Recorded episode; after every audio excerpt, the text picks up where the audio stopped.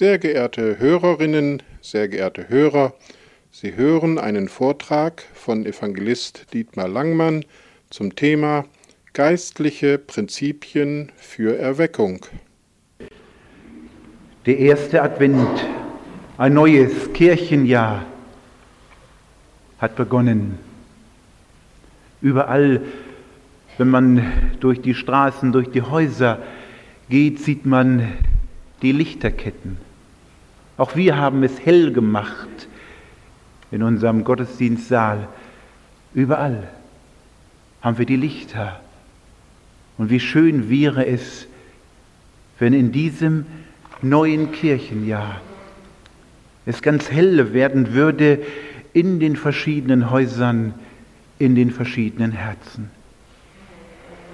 Ich selber habe einen sehr schönen Tag gehabt im November. Es war ein Tag des Lichtes, ein Tag der Helligkeit, weil Jesus mein Herz berührt hatte. Es hat mir leid getan, dass nur so wenige von uns dabei gewesen sind. Es war der 2. November in Bad Gandersheim auf dem Gebetstag. Wer Christian heute gelesen hat, hat gelesen, dass 50 Personen dabei gewesen sind aus Niedersachsen Süd. Das hat mir wehgetan. Wo waren unsere Ältesten? Wo waren unsere Pastoren und Prediger? Wo waren unsere Gemeindeglieder? Vielleicht drei Hände voll aus unserer Gemeinde, das ist ja schon was. Aber wo waren die anderen? Wir beten darum, dass es hell werden möchte, dass es Licht wird in unserem dunklen Land. Als ich an diesem Tag ja, die Predigt von Wilhelm Pals hörte, ich musste mich schämen schämen. Ich verdeckte mein Gesicht, weil mir die Tränen kamen, weil die Sehnsucht neu aufbrach in mir. Er schenke Erweckung in unserem Land. Er schenke Erweckung in meinem Herzen diese große Sehnsucht nach Erweckung, die mich punktuell immer wieder ergriff, die hätte mich gepackt an diesem Tag. Und ich fragte mich, ja Herr, was kann ich tun? Ich bin 51 Jahre alt. Na, was kann ich tun, dass mein Leben ne heller wird für dich, dass Erweckung aufbricht in meinem Herzen und in unserem Land.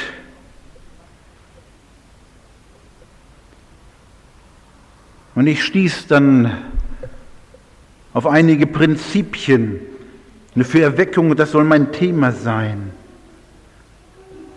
Aber ich lese zu Beginn einige Verse. Ich halte eine thematische Predigt, deshalb nur einige Verse grundlegend zum Nachdenken. In Psalm 15, da heißt es, Herr, wer darf in deinem Zelt weilen? Wer darf wohnen auf deinem heiligen Berg? Antwort, der rechtschaffend wandelt und Gerechtigkeit und Wahrheit redet in seinem Herzen, nicht verleumdet mit seiner Zunge, kein Übel tut seinem Gefährten und keine Schmähung bringt auf seinen Nächsten. Psalm 24. Wer darf hinaufsteigen auf den Berg des Herrn oder Erweckung erleben, Wer darf stehen an seiner heiligen Stätte? Antwort, der unschuldige Hände und ein gutes, reines Herz hat, der seine Seele nicht auf Falsches richtet und nicht schwört zum Betrug. Er wird Segen empfangen vom Herrn und Gerechtigkeit von dem Gott seines Heils.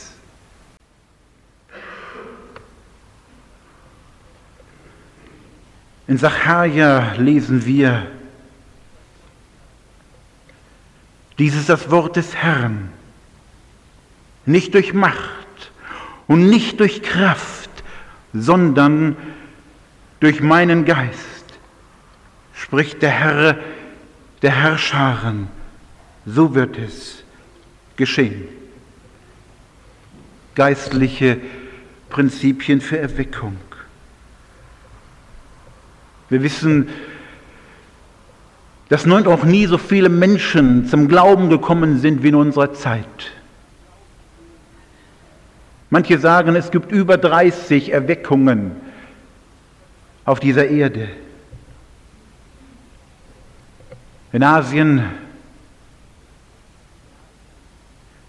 Wir haben gehört immer wieder von Südkorea, Indonesien, in Afrika, im Süden dieses großen Kontinentes, Mittelafrika, in Uganda. Es bekehren sich Tausend und Abertausende, man spricht davon, ja 50 Prozent sind bekehrt, nie wiedergeboren. In Südamerika, ja, viele, viele kommen zum Glauben. Ein richtiger Sog. Das Wort Gottes trifft, der Geist Gottes zieht. Aber was geschieht in unserem Land? In unserem ja, westlichen Europa? Das macht mein Herz schwer. Und deshalb möchte ich einige Prinzipien nennen für Erweckung, aber erstmal die Frage, was ist das? Ich habe mal aufgeschlagen im Brockhaus-Lexikon, da heißt es, Erweckung ist die Bekehrung zu einer tieferen Annahme des christlichen Glaubens. Das evangelische Lexikon für Theologie und Gemeinde sagt, Erweckung ist Glaubenserneuerung und Bußbewegung. Das Wort Erweckung beinhaltet die Worte erwachen und erwecken. In Epheser Kapitel 5 lesen wir ab Vers 11, da heißt es, und habt nichts gemein mit den unfruchtbaren Werken der Finsternis, sondern stellt sie vielmehr bloß. Denn was heimlich von ihnen geschieht, ist selbst zu sagen schändlich. Aber was aufgedeckt wird, das wird durchs Licht offenbar. Denn alles, was offenbar wird, ist Licht. Deshalb heißt es, wache auf, der du schläfst und stehe auf von den Toten und Christus wird dich erleuchten. Wache auf. Werde wach der du schläfst. Erweckungen geschahen immer wieder, schon im Alten Testament unter Mose, Samuel, David, Asa, Josaphat, Jojada, Hiskia, Josia, Zerubabel, Esra, Nehemia, Joel und selbst unter Jona, der in einer heidnischen Stadt, der predigen musste, der wollte ja nicht. Im Internet habe ich gestern nachgeschaut und da las ich folgendes, Erweckung ist die Wiederherstellung des geistlichen Lebens solcher Christen und Gemeinden, die inzwischen kalt, weltlich oder unwirksam geworden sind. Erweckung ist ein Eingreifen Gottes und eine Antwort auf das Gebet seines Volkes um Neubelebung, ein Aufbruch und eine Bevollmächtigung durch den Heiligen Geist. Im Lauf der Jahrhunderte hat es immer wieder Zeiten gegeben, in denen es Christen erschreckend deutlich wurde, wie tief sie in Sünde und in Gottlosigkeit versunken waren. Nur ganze Hingabe an Christus in Buße und Sündenbekenntnis, in neuem Hören auf das Wort Gottes und klaren Gehorsam fanden aus solchem Zustand heraus. Deshalb ist dieses Wort wahr aus Epheser 5. Wache auf, der du schläfst von den Toten, der Christus wird dich erleuchten. Und ich denke, das ist unser Problem in unserem Land. Wir haben viele Konzepte, viele Ideen oder Möglichkeiten, aber sie greifen in Deutschland, in Europa zurzeit sehr wenig oder überhaupt nicht. Otto Rieker sagt in seinem Buch, Erweckung ist legitim. Erweckung gehört in die biblische Wirklichkeit, weil sie dort verankert ist.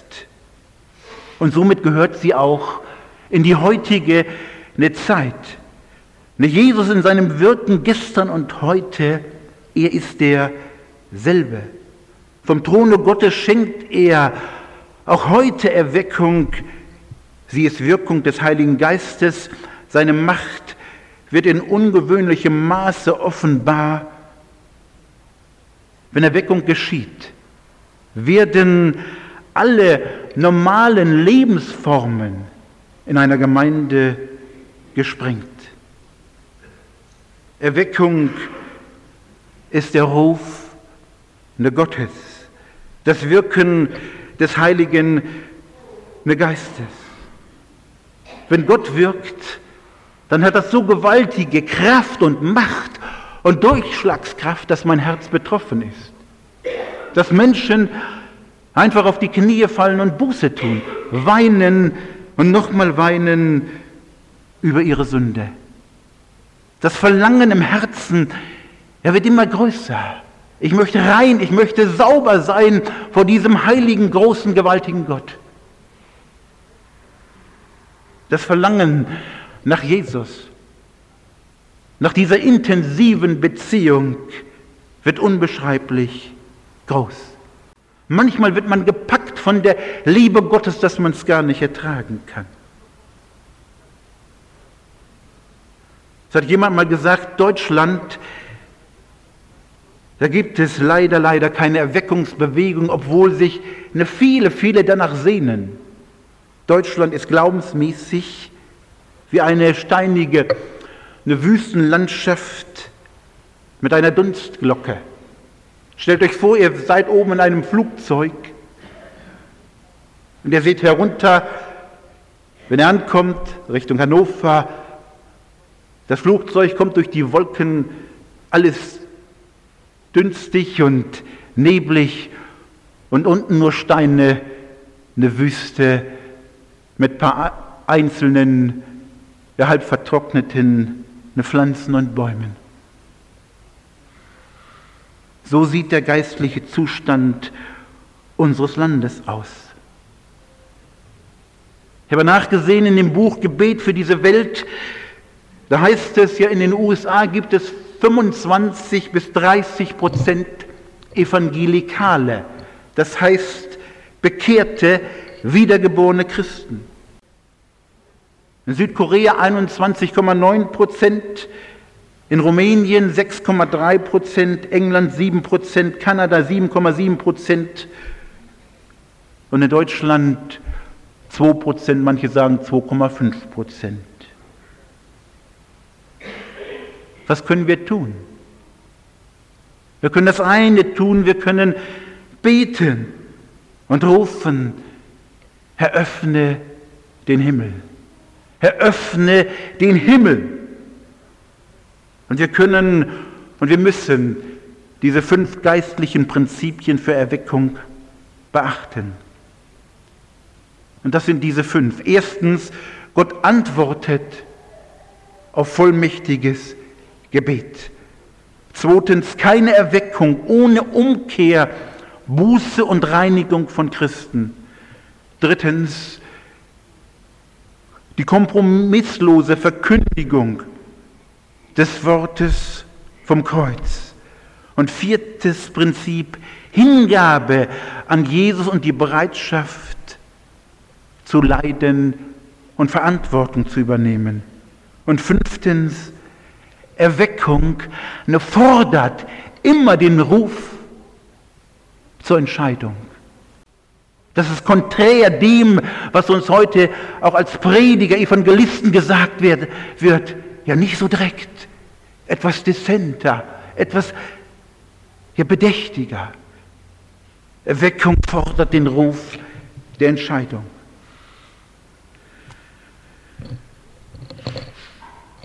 In 2. Chronik 7, Vers 14, da lesen wir ein grundlegender Vers für Erweckung.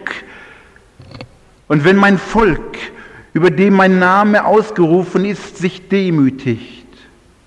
Und sie beten, hört noch einmal, und sie beten und suchen mein Angesicht und umkehren von ihrem bösen Weg, dann werde ich vom Himmel erhören und ihre Sünden vergeben und ihr Land heilen.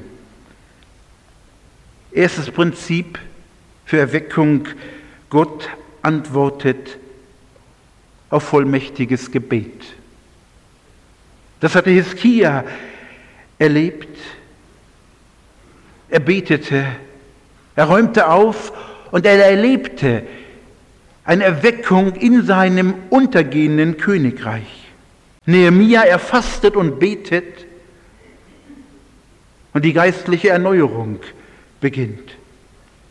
Joel erfordert die Priester auf und sie beten.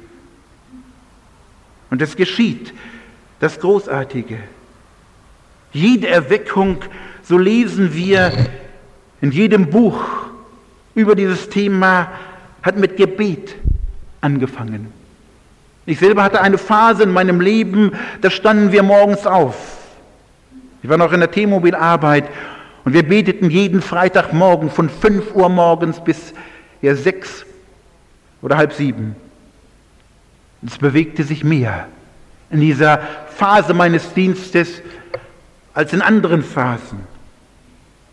Oder wir wissen, dass wir von Korea 21 Prozent Evangelikale, sie beten. Sie beten und beten.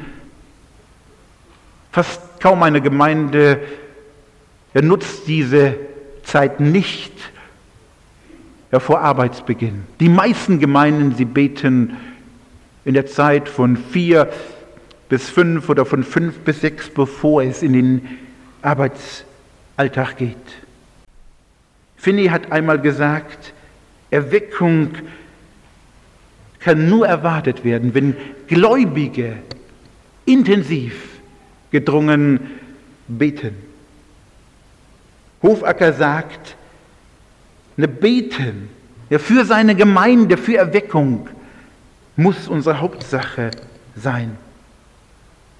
Elias Schrenk, er sagt, ja, wir haben so viele unfruchtbare Predigten, weil es uns an Gebet fehlt. Von den Erweckungen in den Hebriden heißt es, bei uns begann es, als der Geist des Gebets über uns kam. Damals, als wir beteten, ergriff uns der Heilige Geist und die Erweckung brach auf.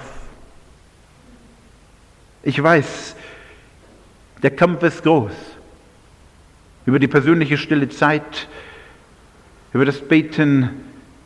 Man kämpft und ringt und Satan erschafft es immer wieder, uns von dem Wichtigsten, vom Besten abzuhalten. Gebet Eine grundlegende Voraussetzung, ein grundlegendes Prinzip für Erweckung. Ich möchte nicht mehr darüber sagen, meine Zeit ist beschränkt. Ich möchte euch eine Kassette empfehlen, ans Herz legen von Wilhelm Pals. Wenn wir beten, handelt Gott. Mich hat diese Predigt im Herzen getroffen. Drei Euro am Büchertisch, wer sie nicht bezahlen kann. Ich bezahle sie gerne ne, für dich, sage am Büchertisch Bescheid, wenn du kein Geld hast. Dietmar Langmann bezahlt sie. Weil mir das ein großes Anliegen ist. Ich denke, in unserer Gemeinde würde wesentlich mehr geschehen, wenn wir dieses erste Prinzip ja beachten würden. Keine Erweckung, keine Erneuerung, keine Bewegung in Wienhausen und Umgebung, wenn wir nicht beten. Deshalb nimm diese Kassette, ich bezahle sie dir, höre sie und setze es in die Tat um. Zweites Prinzip für Erweckung, keine Erweckung ohne Umkehr, Buße und Reinigung. Ich denke unsere Wahrhaftigkeit, unsere Aufrichtigkeit ist gefragt. Manche sagen, ich bin bibeltreu. Okay, bist du bibeltreu ja, in deiner Theologie? Natürlich. Aber bist du bibeltreu auch in deinem Tun, in deinem Denken und Handeln? Wenn du um die Kraft und die Verpflichtung des Betens weißt, es aber nicht tust, dann bist du nicht bibeltreu. Deine Theologie, wenn sie nicht in die Praxis umgesetzt wird, dann nützt sie dir nichts. Wenn du weiter mit ja, Dingen lebst, wo du dran gebunden bist, wenn sie Glotze, das Fernsehen, dein innerstes Leben verseucht und verdreckt, wenn du gebunden bist an Zigaretten, Nikotin, ja, dann setzt du dein Christsein nicht in die Praxis um. Dann nützt dir deine neutestamentliche Theologie nichts, weil es nicht praktisch wird. Wenn Neid und Hochmut immer wieder in dir aufsteigt, dann bist du nicht bibeltreu. Vielleicht bist du Sklave deiner Kleidung, deines Autos, deiner Arbeit, deiner Gewohnheiten. Dann beachtest du das Prinzip der Erweckung nicht. Du musst umkehren, eine Buße tun. Was nützt dir deine grundlegende Bekehrung von damals, wenn du heute nicht nach dem Wort Gottes lebst? Wenn du keinen Sieg über Sünde hast, überwinde deinen Stolz, bekenne deine Sünde, geh in die Seelsorge, bringe das ans Licht, was dein Herz eine trübe und schwer macht. Ich will bei meinem Leben erfahren, wo ich geheimste Wünsche und Lüste und Sünden bekannte vor einem Seelsorger. Da brach Erweckung in meinem Herzen auf. Und ich denke, das brauchen wir. Wir brauchen Zerbruch unseres Stolzes, dass wir endlich unsere Sünde bekennen vor Gott, vor einem Seelsorger. Sie lassen davon frei werden. Otto Rieker sagt, Erweckung ist Bußbewegung. All die Sünden der Abgötterei, die Gebundenheiten an Besitz, Arbeit und Genuss sind einem plötzlich tief bewusst. Was hat man alles gelebt, nur den Herrn nicht? Die Habgier wird als große Sünde erkannt. Wie gleichgültig ist einem der Herr gewesen. Er, der doch über so alles liebenswert ist. Wo wieder etwas zum Götzen werden will, ist höchste Gefahr. Und vielleicht geschieht das auch in unseren Freikirchen. Die Sensibilität für das, was den Herrn betrübt, kennzeichnet den Erweckten im Gegensatz zu dem üblichen, weltseligen Menschen, ja Christen. Drängt es uns, alles auszuräumen, umzukehren, Buße zu tun, Sünde zu bekennen, Jesus reinzulassen, dort, wo er hingehört. Erweckung ist Bußbewegung. Wichtig für das persönliche Leben ist die stetige Bereitschaft zur Buße. Otto Rieker schreibt weiter, der Heilige Geist muss in unserem Inneren hineinleuchten und die Worte Jesu in der Bibel werden ganz aktuell. Über konkrete Sünden wird in konkreter Beugung eine konkrete Buße getan. Es gibt keine allgemeine theoretische oder theologische Buße. Gott spricht mit dir über deine Sünden. Das ist manchmal tief beschämend. Gottes Geist wirkt tiefe Beschämung. Das kann bis zu Tränen gehen, große Reue, erfasst den, der einmal von Gottes Geist sein ganzes verlorenes, nutzloses, vertanes, sündenerfülltes Leben in dem erschreckenden Licht des heiligen Gottes gezeigt bekommt. Drittes Prinzip für Erweckung, die kompromisslose Verkündigung des Wortes vom Kreuz. Davon bin ich zutiefst überzeugt. In unseren Predigten, in unseren Bibelstunden, in unseren Evangelisationen, in unseren Alpha-Kursen, in der Jugendevangelisation wird nur eine Dynamik hineinkommen, wenn wir die Botschaft vom Kreuz, von der Erlösung, von der Auferstehung verkündigen. In unseren Predigten, wenn dort nicht das Thema Bekehrung und Wiedergeburt, Heiligung, Reinigung hineinkommt, dann sind unsere Predigten leer und wirken sehr geringes. Die Mitte unserer Verkündigung muss der Mann am Kreuz sein. Die Erweckung unter Hiskia. Er predigte und er wurde praktisch. Er räumte den Müll weg, die Sünde weg. Und Jesus hat die Sünde ans Kreuz gebracht. Wir reden heute viel über innere Verletzungen. Ich bin davon überzeugt, wir müssten viel mehr über Sünde reden. Bei Hiskia wurde der Tempel gereinigt, die Götzen verschwanden. Jesus, der Mann am Kreuz muss unsere Grundlage der Verkündigung sein, er muss in die Mitte gestellt werden. Das Kreuz ist das Zentrale in unserer Verkündigung. Es muss so bleiben. Was geschah denn, als, als Petrus seine erste Predigt hielt? Er verkündigte von dem gekreuzigten, auferstandenen Jesus und das Wort ging ihm durchs Herz. Selbst der intellektuelle Paulus er sagte, ich weiß nichts anderes als den gekreuzigten Jesus.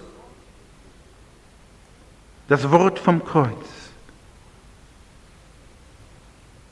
Das ist das Zentrale. Nicht ich lebe, sondern Christus, der gekreuzigte und auferstandene, lebt in mir. Otto Rieker dieser Erweckungsmann von Adelshofen sagt, der Heilige Geist will nur Jesus, das Kreuz verherrlichen, seine Worte dem Einzelnen persönlich zuwenden, ihm die Vergebung übermitteln und Gottes große Liebe ihm zeigen. Wir müssen uns Jesus dem Kreuz verpflichten. Selten wird Jesus und sein Kreuz so herrlich und die Liebe des Vaters so groß wie in einer Erweckung. Das Kreuz als Versöhnungsstätte und das offene Grab als Zeuge des Lebendigen werden leuchtende Wirklichkeiten. Viertes Prinzip für Erweckung. Hingabe an Jesus und Bereitschaft zu leiden und Verantwortung zu übernehmen. Wir wissen, dass in den meisten Erweckungsbewegungen eine viele, viele Menschen, ja Christen, ihr Leben ließen. Eine wie viele Menschen wurden umgebracht, ermordet in China. Aber die Gemeinde in China lebt. Oder wie viele Menschen verloren ihr Leben in Korea. Aber die Gemeinde in Korea ne, lebt. Sie wächst und wächst. Rumänien ist eigentlich das einzigste Land in Europa, wo es erweckliche kleine Aufbrüche gibt. Deshalb ungefähr 6% Evangelikale. Aber wie viel Leid, wie viel Tränen, wie viel Blut, eine Fluss in Rumänien. Und ich denke, wir leben in einer leidenscheuen Zeit. Wir wollen nicht leiden. Wir haben sogar Angst, als Christen zu beten, ja Herr, dein Wille geschehe. Na Gott, er will das Gute. Gott will keine künstlichen Märtyrer. Aber in Erweckungszeiten spielte das Leiden immer eine Rolle. Und Jesus sagt ja, wenn ich bereit ist, sein Kreuz auf sich zu nehmen, wenn ich bereit ist, sich verspotten, ja verlachen zu lassen, wenn ich bereit ist, ja zu leiden, dem fehlt etwas. Nicht künstlich gesuchtes Leiden, aber die Bereitschaft dazu. Das geschah ja mit den Jüngern, mit Petrus, mit Paulus. Mit Petrus, er kam ins Gefängnis. Jakobus, er wurde enthauptet. Auch wenn es sein muss, den Leidensweg zu gehen für meinen Herrn. Ich habe Gott gesagt, ich bin bereit dazu. Und er wird mir die Kraft dazu geben, wenn das von mir gefordert wird. Und Jesus, er hat für mich zuerst gelitten. Und Jesus, er soll zum Mittelpunkt werden. Otto Rieker sagt, in der Erweckung tritt der Herr mit einer feurigen Gewalt mitten ins Leben. Man sieht ihn nicht, aber man erlebt ihn. Und dann ist man auch bereit zu leiden. Jesus, er kommt uns nahe in Buße und Vergebung, Neubelebung und neuem Dienst. Er wird die Realität unseres Lebens. In einer Erweckungsbewegung, da brauchen wir Menschen, auch vorher, Menschen, Christen, die Verantwortung übernehmen. Jesus hat mich in Beschlag genommen. So könnte man Erweckung nennen, Jesus gehören, Jesus dienen. Das Leben hat einen Angelpunkt bekommen, ihn. Das Leben dreht sich um Jesus nicht mehr um das eigene Ich. Fünftes Prinzip für Erweckung. Erweckung fordert den Ruf zur Entscheidung. Wenn Gott seinen Platzregen fallen lässt, müssen wir handeln. Und zwar ganz konkret handeln. Ich denke, wir können die Voraussetzungen schaffen für Erweckung. Aber die direkte Erweckung ist Gottes souveränes Eingreifen. Das ist genauso wie einem, bei einem Flugzeug. Wir schaffen die Landebahn. Damals in Kuckes wurde mitgeholfen, die Landebahn zu bauen, damit die Flugzeuge landen können. Und wir müssen ja, die Plattform schaffen. Deshalb diese wichtigen Prinzipien. Und Gott wird eingreifen zu seiner Zeit. Wenn sein Platzregen fällt, dann müssen wir dieses fünfte Prinzip beachten. Wir müssen den Ruf zur Entscheidung klar und deutlich, unmissverständlich den Menschen zurufen. Wir informieren nicht nur über Jesus.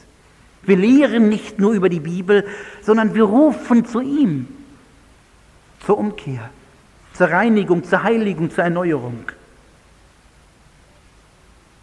Ich habe oft gepredigt, ich habe nicht klar zur Entscheidung gerufen. Ich denke, wir können von unseren amerikanischen Christen einiges lernen.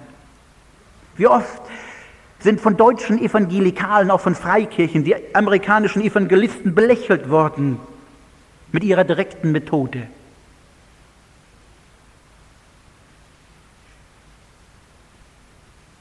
Ich denke, das fehlt uns.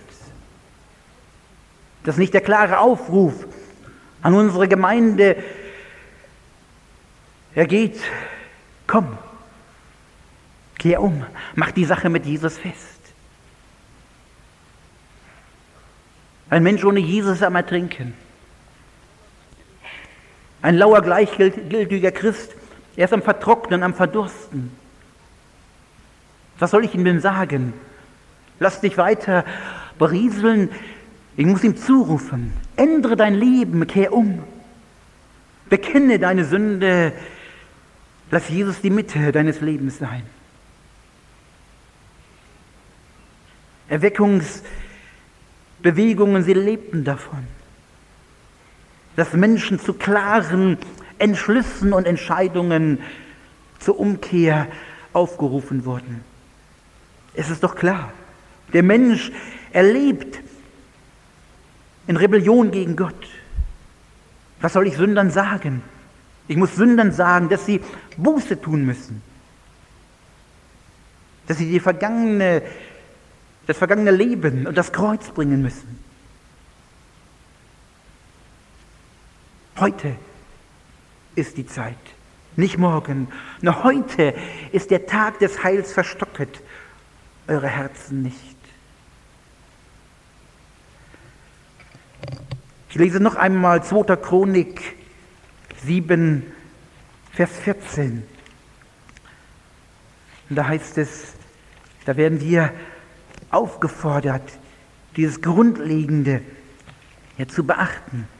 Ist die Frage, ob wir diesen Mut dazu haben oder ob wir weiter so machen.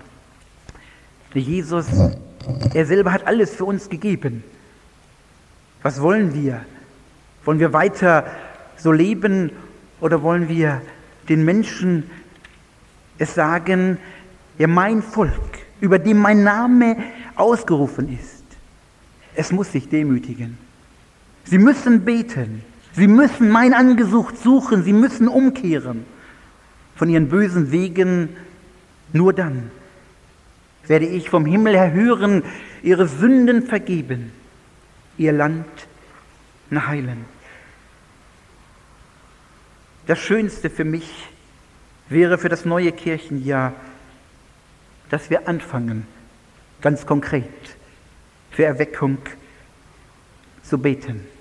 Ich persönlich habe mir das vorgenommen, jeden Tag zu beten, dass Gott in Wienhausen und Umgebung Erweckung schenkt.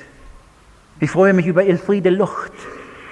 Meines Wissens ist sie die einzigste, die laut immer wieder in der Gebetsgemeinschaft gesagt hat, Herr, schenke uns doch noch einmal Erweckung.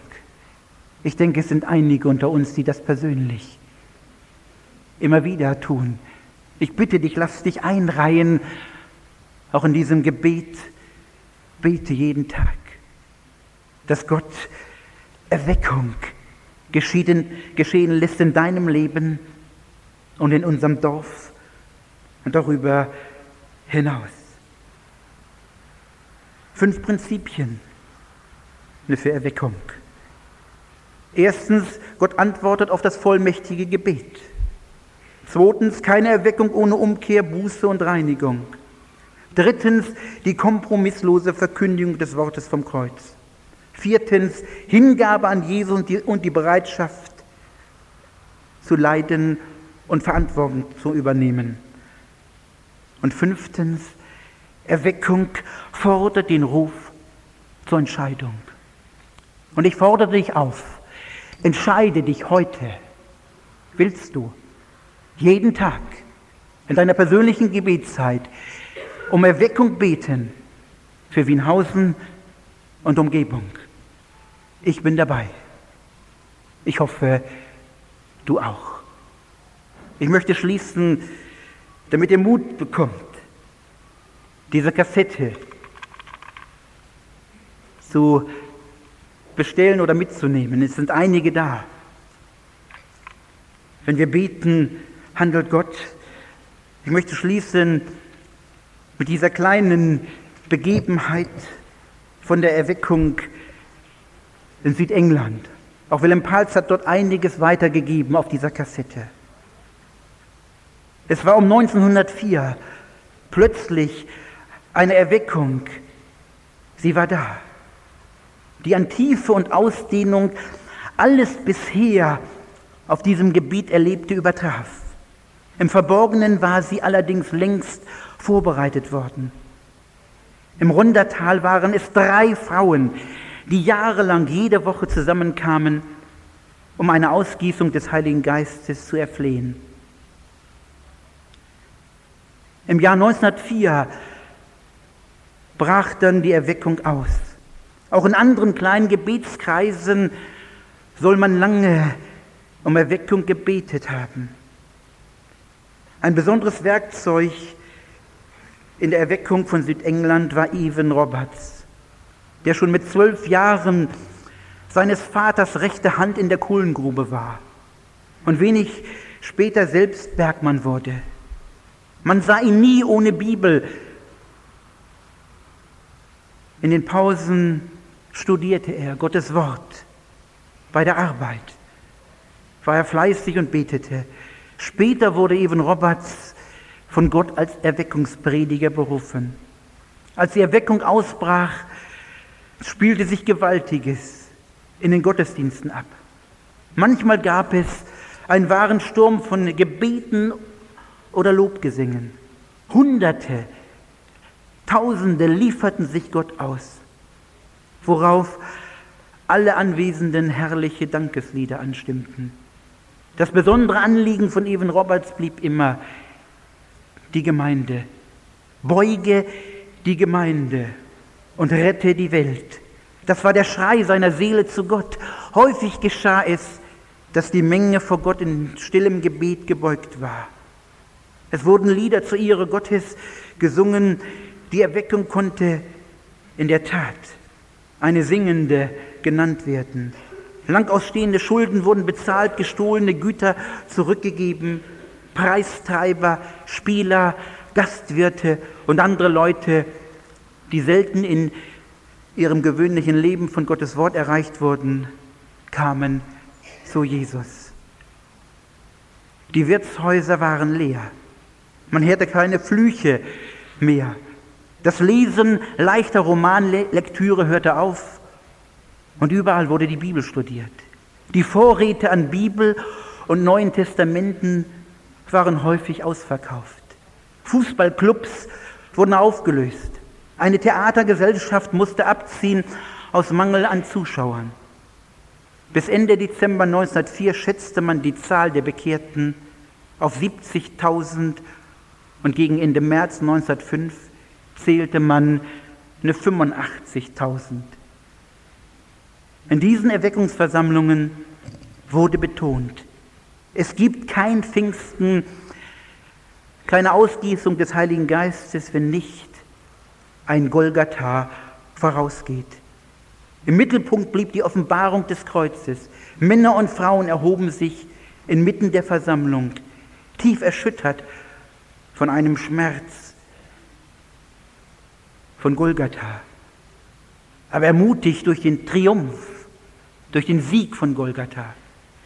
Es dominierte nicht eine festgefügte Gottesdienstordnung, auch nicht irgendwelche persönlichen Leiter, sondern gemeinsame Gebete der Gemeinde. Sie waren voller Erwartung auf Gottes Wirken durch den Heiligen Geist. Reporter der christlichen und weltlichen Presse spitzten die Feder, Pastoren und Prediger aus allen Richtungen reisten nach Wales. Die Erweckung in Südengland löste eine Grundwelle aus bis in die entfernsten Missionsgebiete aller christlichen Kreise. Elektrisierend breiteten sich die Fragen aus. Warum nur in Wales, in Südengland, eine Erweckung? Warum nicht bei uns?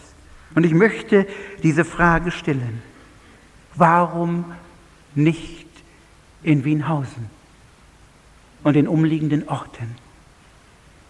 Herr, schenke du uns eine Erweckung. Das ist mein Gebet. Jeden Tag. Ich bitte dich, bete mit und beachte die Prinzipien der Erweckung. Gott wird handeln. Davon bin ich zutiefst überzeugt. Amen.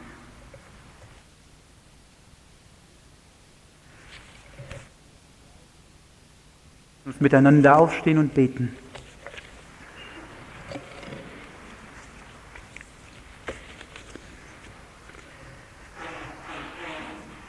Herr unser Gott, lieber Herr Jesus, wir danken dir für dein Reden, für dein Handeln. Herr, wir freuen uns so sehr, dass du in verschiedenen Ländern Erweckung schenkst. Es kommen so viele Menschen zu dir. Aber Herr, wir möchten dir sagen, dass eine Last auf unserem Herzen ist, dass in unserem Land so wenig geschieht. Herr, wir bitten dich, hilf du uns, dass wir das tun, was wir können was wir sollen und müssen. Dass wir unser Leben in Ordnung bringen, Schuld bekennen, in Reinheit, in Wahrheit vor dir lieben. Und dass wir das Mittel des Gebets in Anspruch nehmen. Herr, schenke du doch bitte, dass wir eine, Gebet, dass wir eine betende Gemeinde werden, auch das in uns dass in unserem Dorf und darüber hinaus Erweckung geschehen möchte. Ich bitte dich, schenke du uns eine Erweckung und mach, dass viele mitkämpfen und mitbeten. Amen.